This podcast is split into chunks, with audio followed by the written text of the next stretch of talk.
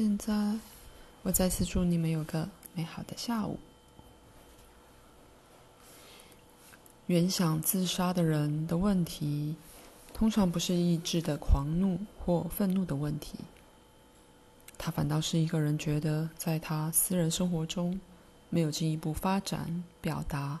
或成就的空间，或那些属性本身是没有意义的。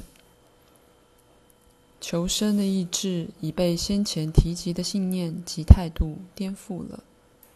有着威胁生命的疾病的人也常觉得，在他们生命的某一点，进步的成长、发展或扩展，如果不是不可能的话，也是极难达成的。往往有着那人不知如何处理的复杂家庭关系。对许多这样的人而言，危机点来临而被克服了，不知怎的，这人学会绕过那不舒服的情境，或由于其他人的摄入，情况改变了，而转眼间疾病本身消失了。不过，在所有的例子里，价值完成、表达和创意的需要，对生命是如此重要，以致当这些受到威胁时，生命本身至少暂时减弱了。与生俱来的，每个人的确了解有死后的生命，而在某些例子里，这些人领悟到的确是时候了，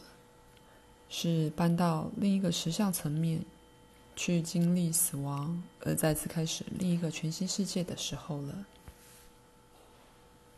往往生重病的人相当清楚地认出这种感受，但他们被交易不去谈他们。求死的欲望被某些宗教认作是懦弱，甚至邪恶的。然而，在那愿望背后，存在着求生意志的所有活力。他也许已在寻找新的表达与意义的管道。也有那些罹患一种严重的病，好比说心脏问题的人，经有一次心脏移植手术或其他医学程序而被治愈了，却只成为另一个仿佛无关的疾病，比如说癌症的牺牲品。不过，如果亲友们了解，涉及的个人并没成为这次疾疾病的牺牲品，而他并非普通所说的一个受害者的话，他们会松了一口气。这并不是指任何人有意识的决定去得这样那样的疾病，但他的确是指有些人本能的了解，他们自己个人的发展和完成，现在的确要求另一个新的存在架构。当人们知道他们将死，却因为害怕伤害所爱的人的情感，感觉无法跟他们沟通时，就产生了很多的寂寞感。然而，另一种个人将过着长久而有生产力的生活，即使当他们肉体的活动力或健康是最严重的受损时，他们将仍觉得自己还有事要做，或是被需要的。但他们存在的主要推力仍是住在物质宇宙内的。